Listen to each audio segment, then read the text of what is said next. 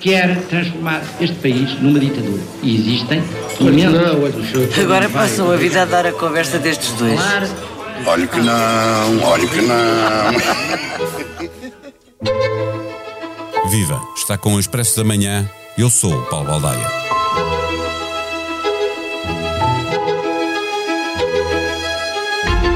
No som de abertura da série da RTP Conta-me Como Foi, uma cena passada há quase 50 anos, em novembro de 75, retratando um debate entre Soares e Cunhal que ficou célebre pela forma como o líder do PCP reagiu à acusação do líder do PS.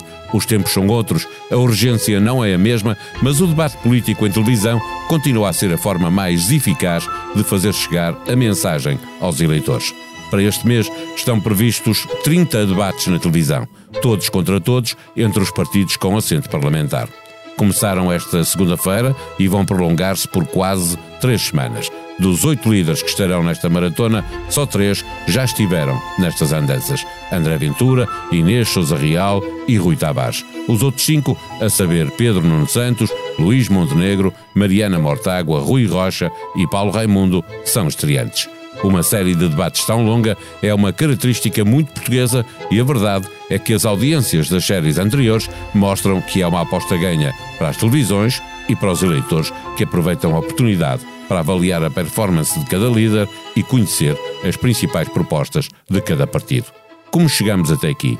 O que podemos esperar destes debates que começaram na SIC e na RTP? Quem vier a ter a maior audiência é quem mais ganha nas urnas? Perguntas para uma conversa com o diretor de informação da SIC, Ricardo Costa, feita antes mesmo de começar a maratona televisiva. O Expresso da Manhã tem o patrocínio do BPI. Com o BPI Broker, a negociação em bolsa é em tempo real. Conheça as novas ordens Smart, uma funcionalidade inovadora que lhe permite proteger os seus investimentos da volatilidade dos mercados financeiros. Banco BPI SA Grupo CaixaBank. Intermediário financeiro registrado junto da CMVM sob o número 300. Viva Ricardo Costa. Antes de chegarmos à questão das substâncias dos debates, eh, perguntar se eles são bons para as televisões, ou seja, dão audiência, os eleitores querem assistir uh, a tantos debates? Eu acho que o que o histórico nos demonstra é que sim. Uh, tanto em 2022 como em 2019 as audiências foram muito altas ou bastante altas ehm, e o que nos acabou por surpreender, sobretudo nas últimas eleições, em 2022, em que houve 36 debates, agora são 28. Um, 28 ou 30 com os. Não, com os são, dois... calma, eu estou a falar da, da, organização entre as três televisões. Depois okay. há sempre. rádios. Para além disso, não, a, a RTP faz sempre dois debates extra, ou seja, um debate com todos os partidos com assento parlamentar e um debate com os partidos que não têm assento parlamentar. Este, este, se quisermos, este comboio de debates a que estamos aqui a falar e que se inicia hoje é uma organização conjunta das três televisões eh, generalistas, SIC, RTP e TV, e dos seus canais de informação. E porquê é que é uma organização conjunta? Porque é a única maneira de se fazer este número enorme de debates. E eh, porquê é que as coisas se complicaram em 2022 pois, face aos anos anteriores? E como é que repente, chegamos aqui? Porque de repente há muito mais partidos no Parlamento.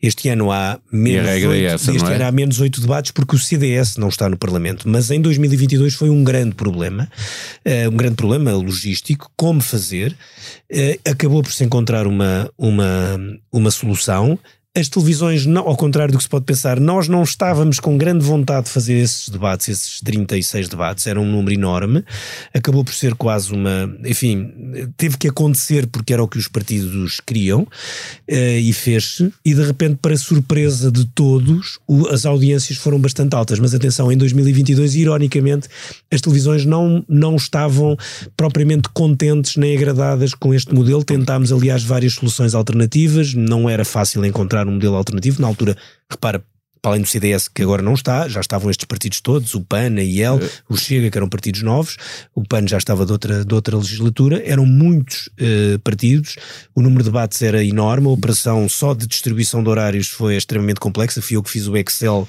em 2022 e agora voltei a fazê-lo, mas é por causa do, enfim, calhou-me a mim, porque é uma questão de organização entre as televisões e não é uma coisa nada fácil nem nada óbvia que dê audiência. Como mas, é que chegamos até aqui? Como é que nasceu este modelo de Isto é uma história meio estranha. o- o- a, todos, primeira, não é? a primeira era, depois houve um. eh, O modelo recuou um pouco e depois voltou a ser o que é agora. Começou em 1999 com António Guterres. Ou seja, em 1995, quando Guterres é, ganha as eleições, eh, o grande debate era dele com Fernando Nogueira e não havia outros debates, nada que se pareça com o que aconteça agora. E era normal até. Era o normal, era haver entre os dois primeiro, ou então juntavam-se os quatro, os quatro partidos que tinham assento parlamentar nessa altura, ainda não havia o Bloco de Esquerda, eh, num debate conjunto na, na RTP e pouco mais. Em 99 eu lembro-me que falei com o António Guterres sobre os debates, eh, com algum tempo de antecedência, e ele, para minha absoluta surpresa, nunca me tinha passado tal pela cabeça, nem a mim nem ninguém, eu era editor de política da SIC na altura, ele disse, não, eu faço um debate, mas eu quero fazer debate com todos. Eh, E eu disse com todos como? Com todos ao mesmo tempo? Não, não, eu debato com todos individualmente. E o todos na altura era Durão Barroso, era o Carlos Carvalhas. Carvalhas e o Paulo Portas. Os outros nem queriam acreditar quando eu lhes levantei a questão. Não queriam acreditar, porque não faziam nunca não Principalmente o história. Carvalhas e o Portanto, Paulo Portas. Houve não é? também debate do Durão Barroso com o Paulo Portas, do Durão Barroso com o Carvalhas, do Paulo Portas com o, com o Carvalhas e por aí fora. E foi muito divertido. Esses debates foram muito bons, tiveram, foram todos na SIC na altura. E a aposta foi ganha nessa Foi, altura. foi. então. Na altura eu lembro-me quando cheguei à SIC com a solução, eh, o próprio Emílio Rangel, que era o diretor de informação, o diretor-geral da SIC, e o, e o, o Carneiro Jacinto era o, não, o, o Alcides Vieira, que também estava na direção da informação, acharam que era uma loucura, que aquilo ia ser uma, uma tragédia do ponto de vista que ninguém ia aguentar aqueles debates todos. Mas os debates foram um sucesso e tiveram alguns momentos históricos. Foi aquele debate em que na altura era o pivô, era o Zé Alberto Carvalho, que o António Guterres e o Paulo Portas, os dois escreviam à mão, não sabia o que era a arroba da internet, não é? No, no, no- Nessa altura fazia-se esse tipo de perguntas, não é? Sem, sem saber olhar para um papel com o A, não é? Com aquele eh, et, com a arroba, sem saberem o que era. E houve debates, houve também um debate, mu- houve debate, o debate entre o Carlos Carvalhas e o. E o Paulo Portas também foi interessante, que houve várias. Eles traziam rasteiras um para o outro sobre temas da agricultura. Na altura, o Paulo Portas andava sempre nas feiras Exatamente. e o Carvalhas é que achava que representava os A agricultores. lavoura, dizia o E Paulo houve Portas. um debate duríssimo entre o Durão Barroso e o Paulo Portas, duríssimo. Eh, Nada que impedisse uma coligação. pouco tempo depois, estavam, mas na altura eles eh, havia quase uma tentativa de aniquilação do, do CDS, o CDS tinha recuado para as feiras e foi assim que nasceram esses debates. Depois houve um recuo e depois voltaram os debates do todos contra todos. E- e que é uma, de- atenção, que, Sim. que são uma absoluta originalidade portuguesa. Isto Sim, não, não- não- existe não- que em nós saibamos em mais nenhum Hum, sítio. hum. Eh, eh, Os debates de maior audiência são necessariamente aqueles que levam mais eleitores a decidirem quem vão votar. Não. Eh, nas últimas, em 2022, o debate a seguir ao- Além do debate conjunto com as três televisões entre o Claro, candidato do PS e o PSD, o, debate, o debate mais visto de 2022 foi entre o líder do Partido Socialista e o líder do CDS, o Chicão, que não foi eleito deputado. E em 2019, o debate mais o visto de todos, sem ser naturalmente também o debate conjunto entre os dois candidatos a Primeiro-Ministro, foi foi o debate entre o secretário-geral do Partido Socialista e o secretário-geral do PCP. E, e, portanto, em 2019. Portanto, não foram, nem sempre são os debates que nós estamos mais à espera que são os mais vistos, nem são, São os que debates têm mais, já de- claques mais, determinantes. organizadas, Nem são os provavelmente. tão- não o do PS com o PCP em 2019 eu acho que foi por ter sido o primeiro de todos. E o do, eh, o do E vinha da PS geringonça e o do PS é com o. CDS, não, às vezes as explicações são mais prosaicas, ou seja, eu, eu acho que o do PS com o PCP ter sido mais visto em 2019, que foi na SIC, foi por ter sido o primeiro de todos, foi o primeiro desse comboio de debates, e o do, o do Francisco, o do, do Francisco Rios Santos do, do CDS com o António Costa, no, no- eu acho que teve a ver com o facto de ter sido num domingo, no Jornal da Noite domingo, antes do Marcos Mendes e do Ricardo Araújo Pereira, ou seja, assentou Já- co- como uma luva num, como num, ali num, num, que foi um numa dia noite de- muito, de- de grandes noite audiências. política e portanto eu acho que muitas vezes esta história do debate ser mais visto do que outro tem a ver às vezes com dinâmicas das próprias estações, mas muitas vezes com um dia em que calha. Eh, Quem vir a maioria dos debates chegará ao fim informado para decidir ou, ou, ou não vai contar tanto a informação desses debates e é mais a, a acho que- performance, a nota artística de Eu cada acho que um? nós nunca teremos uma resposta para isso. Eu acho que todos os partidos concordam que os debates são importantes. Eu acho que os debates foram muito importantes nas últimas eleições e nas penúltimas, não tenho grandes dúvidas sobre isso. Uh, mesmo a quantidade inusitada de debates, não é? Os debates nesta altura Então em 2022 foram super concentrados em 13 dias, agora são um bocadinho mais. Eram, eram curtos, eram debates Não, curtos, a era, maioria. os debates são sempre, os debates, com exceção do último debate, os debates têm entre 25 a 30 minutos. Depois o último debate entre PS e PSD é que tem cerca de 75 a 80 minutos. Portanto, são debates relativamente curtos. Agora há debates às 6 e tal da tarde, há debates às, Às às, oito, 9, às 8 nove. às 9 e há debates às 10. Há te- pode haver três debates por dia. E portanto, a certa altura, para os espectadores é um bocadinho como as pessoas gostam muito de futebol durante o Mundial, não é? Que chegam a casa às 5 da tarde está a dar o Nigéria-Equador e depois vão, Vão ver- à vão hora vendo, de jantar ganha ver, está a dar o, o Alemanha-República Checa e depois a seguir ainda dá outra. É um bocadinho isso.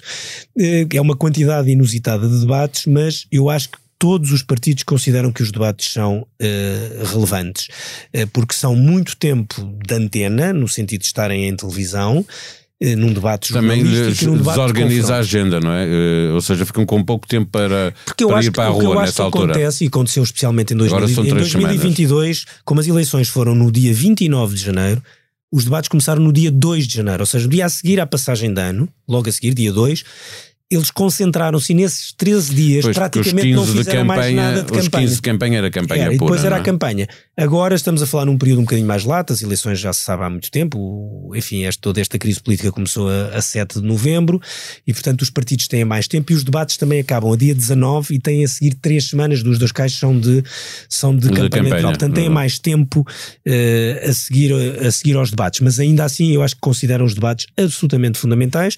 Começam hoje, dia a seguir às eleições nos Açores e, portanto, eh, isso também vai marcar um pouco este ciclo de debates. O Pedro Buxerri Mendes, num texto do Expresso, nota como grande diferença destas eleições, deste ciclo de debates, eh, a existência de um vilão, chama-lhe assim, eh, e acrescenta que todos estarão obrigados a ter uma posição sobre a Ventura. Daniel Oliveira diz que o líder do Chega tem o poder de atração de um reality show. Não há como escapar, André Ventura vai ser mesmo o personagem principal de. de Eu acho, eu, acho, que- eu campanha. acho que o personagem principal de, principais destes, destes debates serão sempre o Pedro Nuno Santos e o Luís Montenegro. Porquê? Porque queiram ou não, queiram as pessoas, e mesmo quem vota, obviamente, em muitos outros partidos, e há muita gente a votar noutros partidos, eh, eles são os dois rostos que são candidatos a primeiro-ministro. E, portanto, acho que por mais voltas que demos, eles são as duas personagens principais, são as duas pessoas sobre as quais mais avaliações vão existir, mais discussão vai existir. O que é que André Ventura vai seguramente conseguir, porque já conseguiu mesmo antes do princípio, e sobretudo porque temos já dois ciclos de debates anteriores em que ele participou, presidenciais 2021 e dos legislativas 2022. Não nos podemos esquecer, já foram dois. Ele funciona bem em televisão, obviamente cria algumas dificuldades eh, aos outros oponentes, quer no confronto, quer nas, nas tentativas de afastamento ou de aproximação.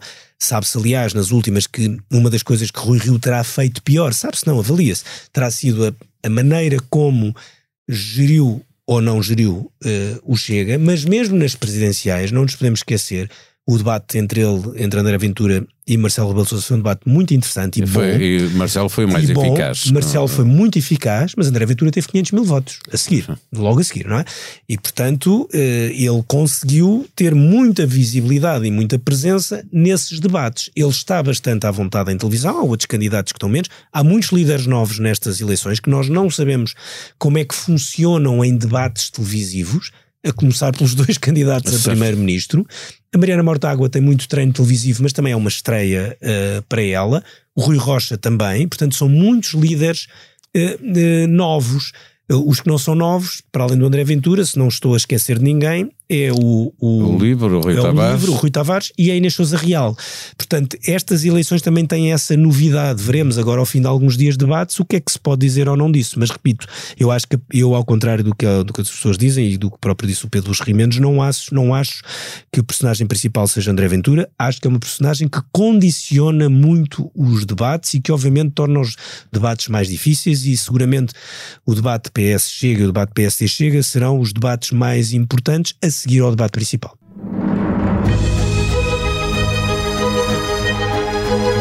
Um dos suspeitos de burlar centenas de brasileiros a partir de um escritório em Portugal foi extraditado a semana passada para prestar contas à justiça do seu país. É o primeiro dos seis detidos a ser enviado para o Brasil. A história está contada por Rui Gustavo e José Seduvim Pinto em expresso.pt. Eduardo Omeltec, um dos lobos do Wall Street, montou, a partir de Lisboa, um esquema de falso day trade. delineado para enganar investigadores que julgavam estar a investir em empresas como a Coca-Cola ou a Microsoft, mas na verdade encheram as contas bancárias de um grupo criminoso inspirado na personagem principal do filme de Scorsese, O Lobo de Wall Street. Grammys, todos os vencedores da noite, em que as mulheres é que mandaram, para conhecer na página da Blitz. A sonoplastia deste episódio foi de João Martins. Tenham um bom dia, nós voltamos amanhã. Até lá.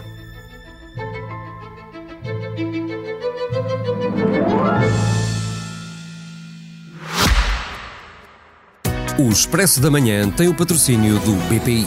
Com o BPI Broker, a negociação em bolsa é em tempo real. Conheça as novas ordens Smart, uma funcionalidade inovadora que lhe permite proteger os seus investimentos da volatilidade dos mercados financeiros. Banco BPI SA Grupo CaixaBank. Intermediário financeiro registado junto da CMVM sob o número 300.